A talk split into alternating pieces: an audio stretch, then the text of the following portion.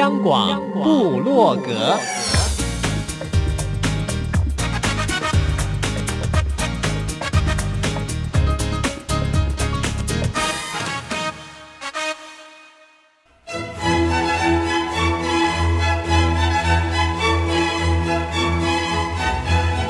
古典音乐。有，独立音乐。有，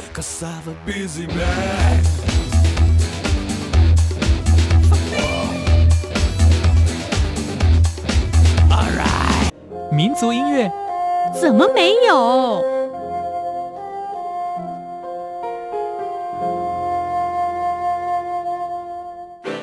爵士音乐当然有，重要。是在音乐里同乐，哟吼！现在就让大家一同乐吧！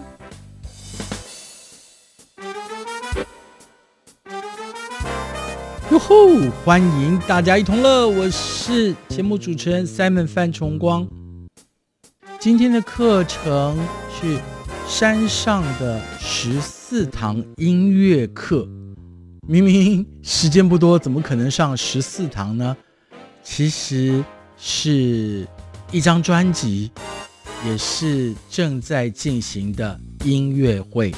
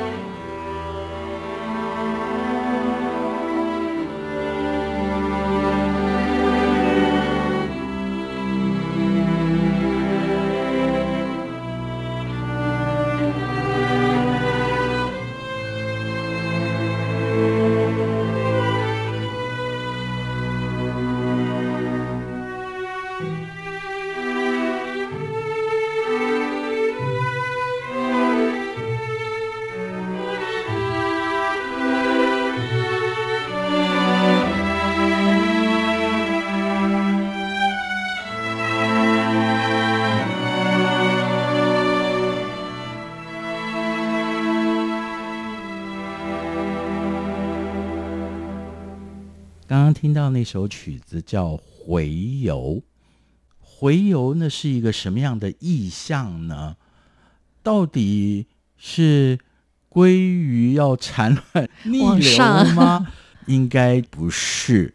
我们今天很高兴，在二零一九年倒数计时的时候，这个时刻，请到了好朋友，也是老朋友，亲爱音乐文化基金会执行长熊儿。Hello，大家好，我是齐娟熊儿。嗯、呃，这一次十四堂山上的音乐课里面都有很多含义。那每一首曲子，因为都是孩子们写的。大概就是听到的回游就是哦，是的，是的，嗯，那当然就是说，过去他们在这段时间在山上学音乐，同时也学很多做人做事的道理。那老师有跟他们说，其实一开始你在山上呃生长，你生活在那边，你要认清你自己的环境、你的出身、你的背景，然后你要能够随遇而安。然后回游这首曲子有一个很重要的一个想法，就是说人生是不可能没遗憾的。这点很重要，我们要知道人生哦，之所以精彩，是有高山有低谷，也不是完全都平顺。有时候一点点的遗憾，当平复之后，我们才能够享受那真正的美好。如果真的是完美，其实不是完美哦。有的时候我们要欣赏它有缺点，它有遗憾，所以我们才可以体会到什么叫做完美。不然。那个好像假象，对，所以我们的回游的意思是说，我们要接受生命里面是有这样子的缺憾存在的，所以否则你没有办法，你会在那个情况里面一直懊恼。譬如说我今天去打球了，我就没有办法跟妈妈他们去看电影。可是你跟爸爸妈妈去看电影了，你可能就没有办法去打球。你要选择了一件事情去做了之后，你就知道我一定没有办法做好另外一件事，你就会认真的把手上这件事情做好。你就不会一直像小鱼在那边游来游去，游来游去，然后啊，我怎么办？哎呀，我我想要这个，我也有想要那个，没有办法十全十美，或者是很多事情没有办法，这个也好，那个也好，那接受了，我们就不会在人生一直不断的回游，总要找到出口嘛。朋友们，现在收听的是中央广播电台台湾之音，大家一同乐。熊奇娟熊儿今天带了十四堂课来跟大家一同乐。这十四堂课是音乐会，也是一张全创作专辑哦。现在正在进行中嘛？是啊，我们在十二月二十八号、二十九号的时候，在高雄的魏武营有演出；明年的二月一号、二号在台北的卓越堂有演出。那这十四堂课都是孩子们自己的创作，是全新的创作，然后都是弦乐。最重要的是，我觉得我们常常说这些孩子是孩子，其实世界上没有大人，知道吗？连我们自己心里头都住了一个孩子。对。然后这些概念，其实我觉得所有的大人小孩都应该要在这堂课。课里面去体会到自己的人生到底是应该往什么样的方向，能够让自己的心安稳下来，然后知足，然后互相可以去协助帮助，互相体谅，然后不是一直彼此竞争，可以领受到这样子一些想法。也就是说，我跟你说一件事，可能你不会马马上懂，你可能要自己碰到了一些事情，然后经过了一些努力，包括在作曲的时候也是一样，你可能要一直不断的练习，把曲调。练习好了，旋律练习好了之后，有一天你突然觉得说：“啊，我知道这个作曲里面它最重要的意义是什么了，不是很表面的那种东西，是可能要打到心里面的那个。”因为我们也知道这一张专辑里面的十四首曲子都是孩子们的作曲，全部都是孩子们的作曲。嗯，因此作曲者他也必须要练习。试着把自己心里的想法跟其他人沟通清楚。嗯，而且透过音乐来表达出来，因为我们这群孩子比较特别，我们是透过音乐的品格教育，从小一直带到大的。王子健老师跟陈佩文老师两个人在这个过程里面，一直教孩子们：你们自己要认清自己是什么样的身份，什么样的出身。我们可能有困难。但是我们从来不觉得孩子们的难是难，也就是说，我们不要去好像同情他或什么的。如果你今天没有了爸爸，我们就哦，那你你就是没有爸爸嘛，所以就是这样的状态，你也不用自己可怜自己，我也不会可怜你。但是我们就认清楚这个条件之后，我们一起往前努力。只要你努力，你就一定可以改变一些事情。那这样子的一个过程，才会有那个不断前进的动力。是，至亲不在，在心里或许会有遗憾，但是你遗憾也改不了事实。没错，改变不了事实，我们怎么在现行的状态之下向前看，好好的努力，这非常非常的重要哦，非常重要，要领受到这一点。其实系列音乐会已经在桃园举行过了吗？我们有好几场，桃园也举办过了，在台中也举办过了。那会后其实有很多人写信或者是发讯息告诉我们说，其实他们得到了非常非常多的，不管是安慰，或者是他们也觉得，哎，好像什么事情豁然开朗了。我觉得这些孩子们的故事，就是给这块土地很大的一个能量，然后给人们很大的一个信心，觉得说什么事情不管怎么样，我们都可以往前走。我们不只是用耳朵领赏这十四堂音乐课独立的十四首曲子，对，其实这张专辑或者是您亲临音乐会之后，用你的心领受，接下来这首曲子也是。收录在这张专辑，也会在音乐会当中呈现的领受。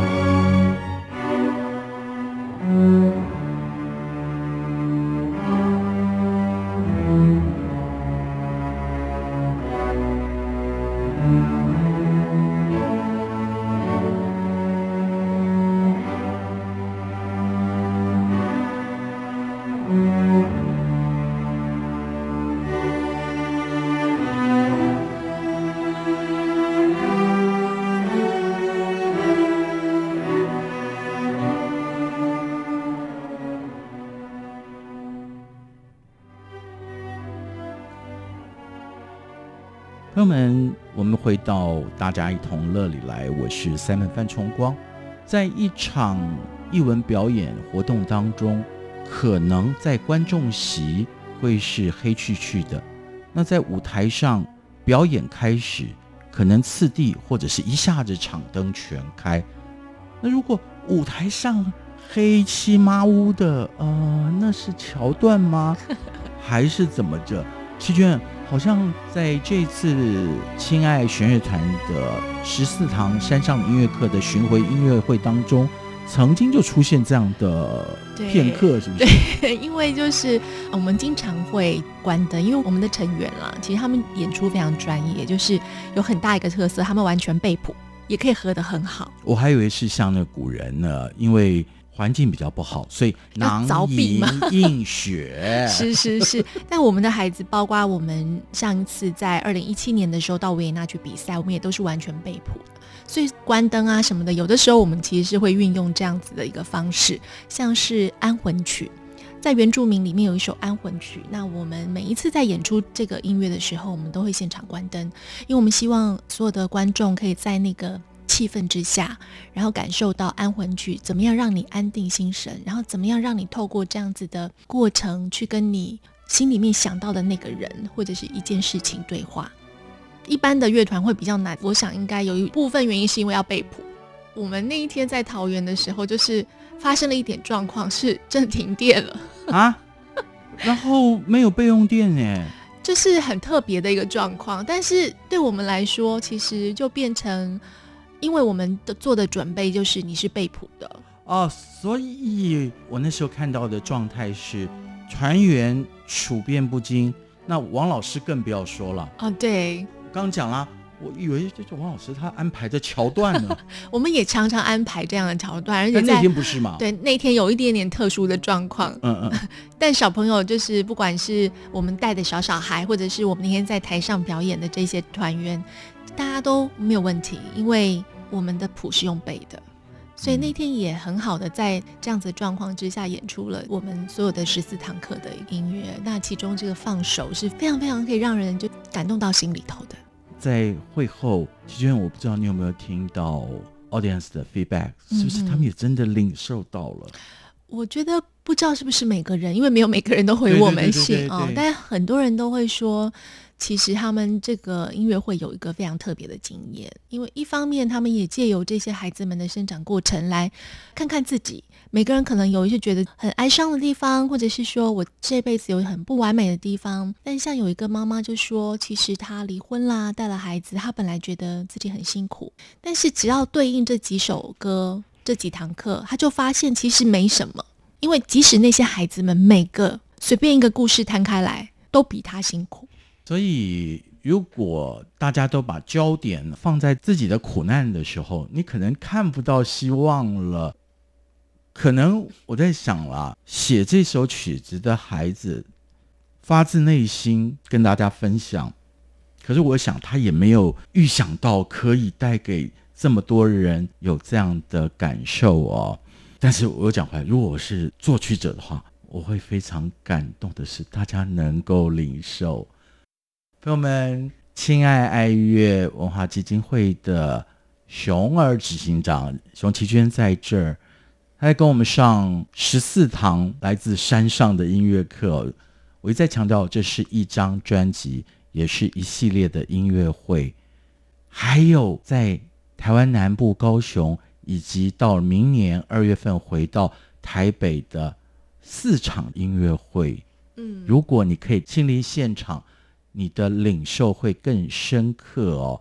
其实这十四首曲子形成前面还有故事，可是我们先来聆听下一首曲子，再请季娟跟大家讲这张专辑之前的故事，好吗？OK，我们现在来听的就是《放手》。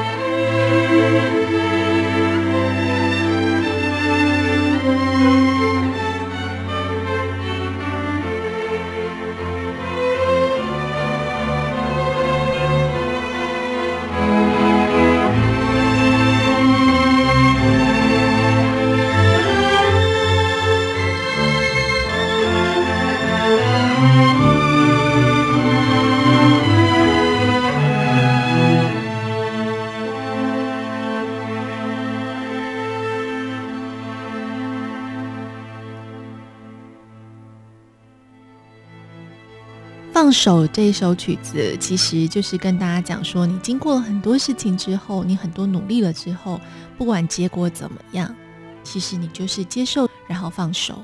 那放手这件事情，我觉得很难吧？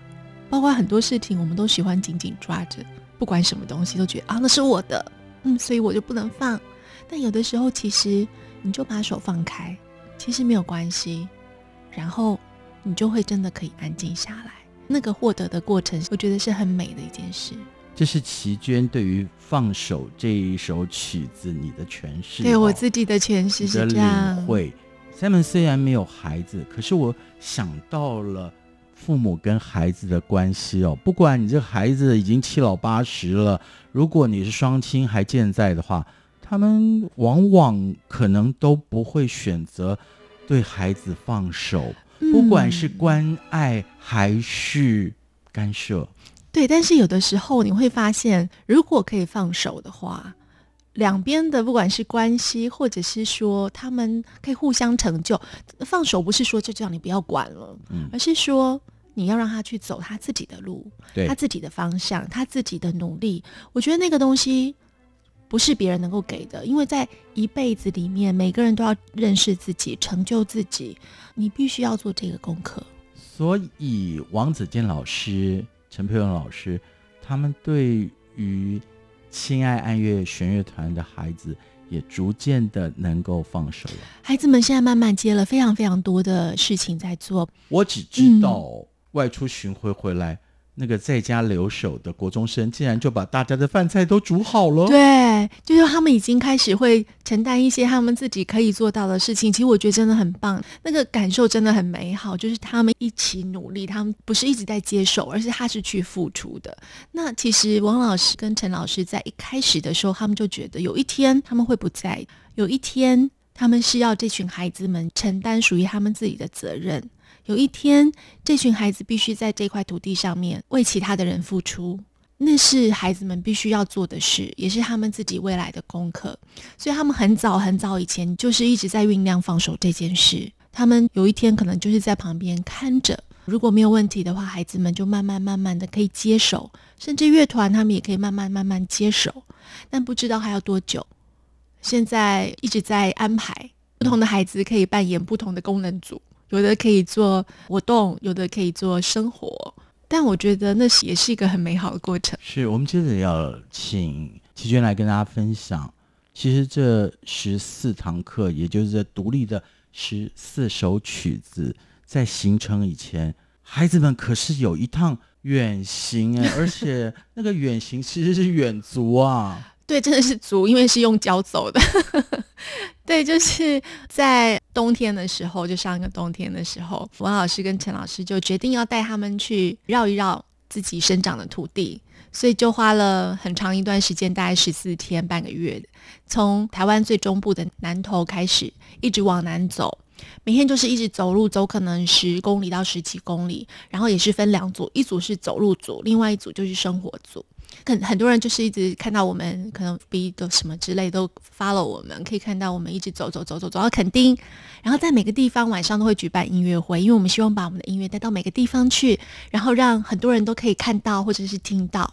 我觉得这是一个很草根的音乐教育跟音乐推广的活动。很多人就是看到孩子们走得很辛苦，因为有的脚都破啦，都水泡啊，可是晚上还是一样，就是就拉琴。嗯，那应该是要让。更多 audience 们知道，孩子们在练琴的过程当中，他们按弦的手有多厚的茧，一次又一次的把茧剥掉了，是又形成茧那个过程。对，然后他们下巴这边也会有印子嘛，就是夹琴的印子。但是我觉得有一个很重要，就是我们的孩子其实不是每个都是很棒、很聪明的。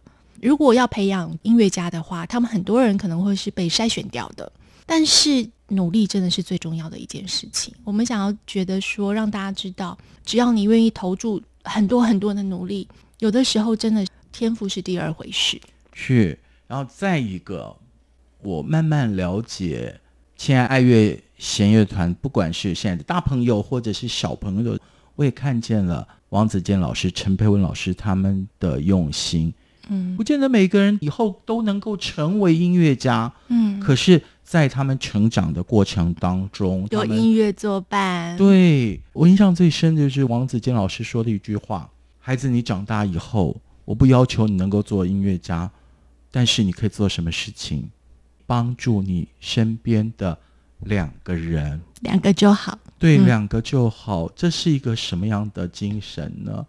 也因此，在这次的远足过程当中，王老师也就说了，你们必须也不叫必须啦，就你们试着要完成一些曲子。对，因为呃，就跟他们讲说，你这十四天下来，好，你们要把自己在路上的所见所闻，你们的心情慢慢的转化，然后把它做成这样子的一个曲子。孩子们说实话也很努力，他们写出来的时候，我们觉得每一首曲子完成度都很高。当然，中间也修了很多。他们互相会说：“嗯，这个好像还不太好听，应该要再修一下。”就孩子们已经练出来这样耳朵，所以他们已经，我觉得算是已经在那个音乐的教育的过程上，已经慢慢可以看到他那个成果出现了。算是现在已经有作曲的能力也展现出来。那在这作曲的能力展现出来之前，其实我们透过了编曲的过程，就是要求他们先去改编，然后让他们尝试在改编的。过程当中去练习作曲的能力，因为其实这个能力是环环相扣的，你要一步一步来。所以在之前的一个专辑，我们叫做《黄金金曲》，做的是带以前的，譬如说《修巴掌》。对呀、啊，然后或者是可能那时候在酝酿了，孩子们边走肚子也饿了，嗯、就想到对如果有手巴掌多好，多好啊！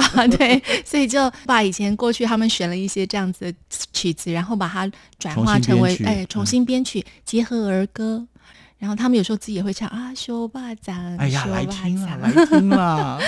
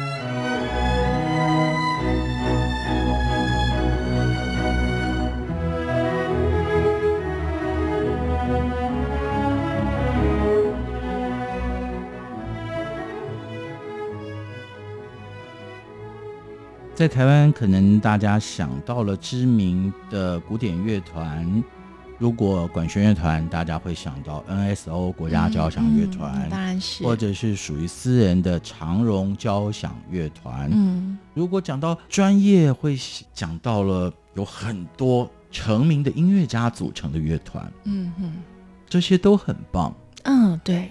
至于领赏，至于音乐教育。可是 Simon 最近哎，我不知道是什么原因，听了亲爱爱乐弦乐团的演出，还有他们的专辑之后，深深触动了我的心。啊，好棒！因为我觉得那个不只是说他们演奏技巧很好，对，而是我感觉他们是用从小接受的生命音乐教育来诠释。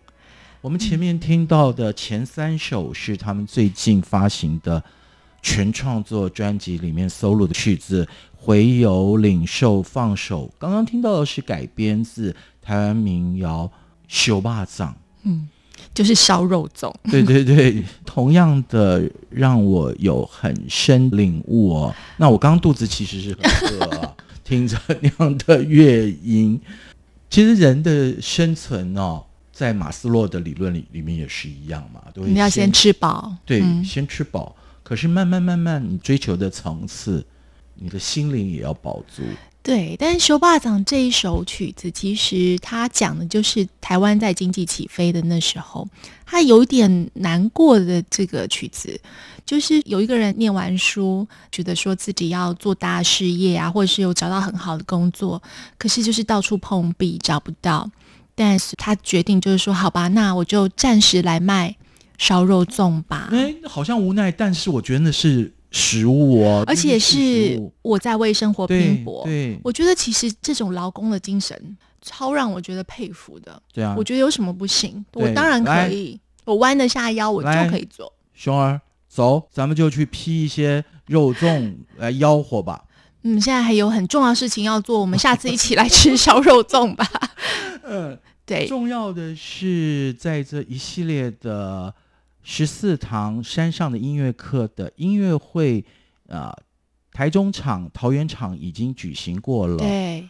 十二月的二十八、二十九，在高雄的魏武营，对，很很期待。孩子们会不会很兴奋？因为那是台湾很具规模的表演。他们也不是第一次去了哦。对对对，以前就是已经、嗯、哦，哦，真的哦，应该要来一下。我觉得真的很值得，啊、是一个很棒很棒的地方。我然后音场也非常好。对，趁现在我还想要呼吁，除了去听音乐会，两天的行程你可以安排一天听音乐会，另外一天担任。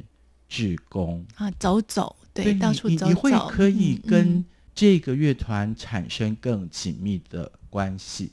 嗯嗯，就是说可以来看看啊，对，我觉得都很好。然后在那个场地，你知道吗？就是南台湾热情的地方，对对对，这么美丽的一个音乐，我觉得是一个很棒的饗宴。在那个时候来沉淀你的二零一九。啊，然后有新希望这样子，对，展望二零二零，那很棒的。对，就是要跟自己过去的一些，然后跟他讲说，不是说再见啊，不是再见，就说啊，很好，那我有这些经历，然后啊，我放手了，然后我可以往前走了。对，可以想，哇，我们会有甜蜜蜜的将来。对你，你我小时候非常非常喜欢《甜蜜蜜》这首曲。是喜欢邓丽君还是喜欢？甜蜜蜜，没有，你这首曲子听起来就觉得很甜蜜，你有没有觉得？嗯啊，哦、这也是孩子改编的曲子吗？对，我觉得很棒啊！我们所有这些黄金金曲也全部都是这群孩子们编的。其实他们现在已经有些十八岁了，也算大人了。那慢慢也要要有一些，哦、嗯，对对对，憧憬的一些时候。所以小时候不像甜蜜蜜，对啊，你笑的甜蜜蜜，然后他们把它改编成这个弦乐曲，我觉得很棒。嗯。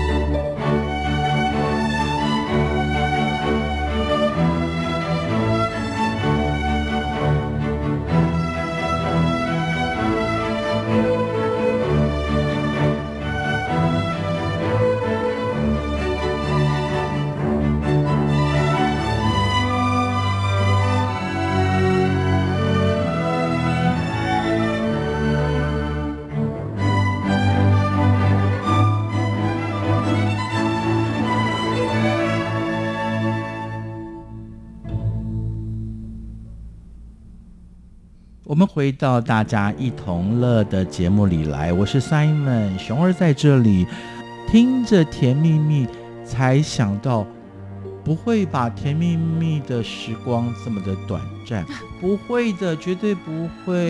嗯、尤其是朋友们，如果你跟亲爱弦乐团的音乐，或者是团员，乃至于基金会的人。有了更深的认识以后，你会觉得是生命的交往。嗯，我们希望是这样。嗯，如果能够对这些比较年幼的团员们有长时间的陪伴，然后想着，我每当只要想到从王老师、陈老师两位开始，以至于现在有越来越多的人愿意成为他们长期的陪伴，以及。音乐成为他们生命当中一辈子的好朋友的时候，我就很自觉的耶，哎呀，眼眶又要红了。我到现在很多时候听他亲爱爱乐的音乐的时候，我自己还是会想哭。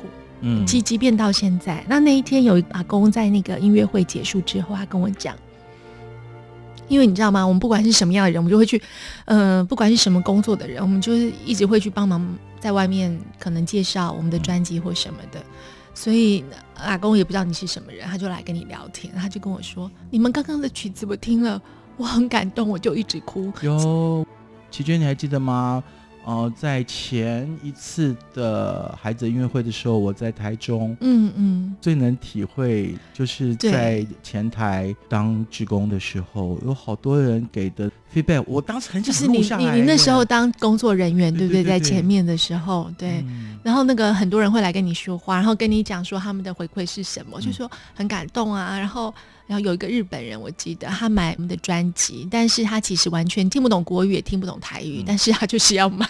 语言那个时候可能已经已经跨越了，对，已经跨越了。而是陪伴孩子的不只是王老师，不只是陈老师，乃至于像熊儿，你们现在周遭基金会的这么多老师们，更重要，他们因为有音乐在他们的生命中成为最长期的陪伴，那是很美好的事情。是同样的，现在。亲爱爱乐弦乐团的音乐，如果也能够成为你的好朋友的话，你也会是幸福的。嗯嗯，我相信是非常幸福的事。是这次十四堂的山上音乐课的音乐会，还有两处，两处对四场的音乐会，详情你就上。亲爱爱乐的官网或者是脸书上的粉丝团，我们都有相关的讯息。高雄的魏武营是十二月的二十八、二十九号，再来是台北的卓越堂是在明年的二月一号、二月二号。你的参与，当然团员们会高兴，其实得到的更多的是你自己。没错，最后一首曲子同样是孩子们改编自流行歌曲，苏芮的演唱在当时。应该就给很多人很深的感动了，再加上那部电影孙越担任主角，你配上的画面，大概真的是催泪曲哦。今天我们也不催泪，你就听一听千爱乐全乐团他们的诠释，朱干呐唐维伯，谢谢奇娟熊儿的分享。我们应该是二十八二十九就要碰面了吧？对，我们会在那边现场碰面。好，拜拜，拜拜。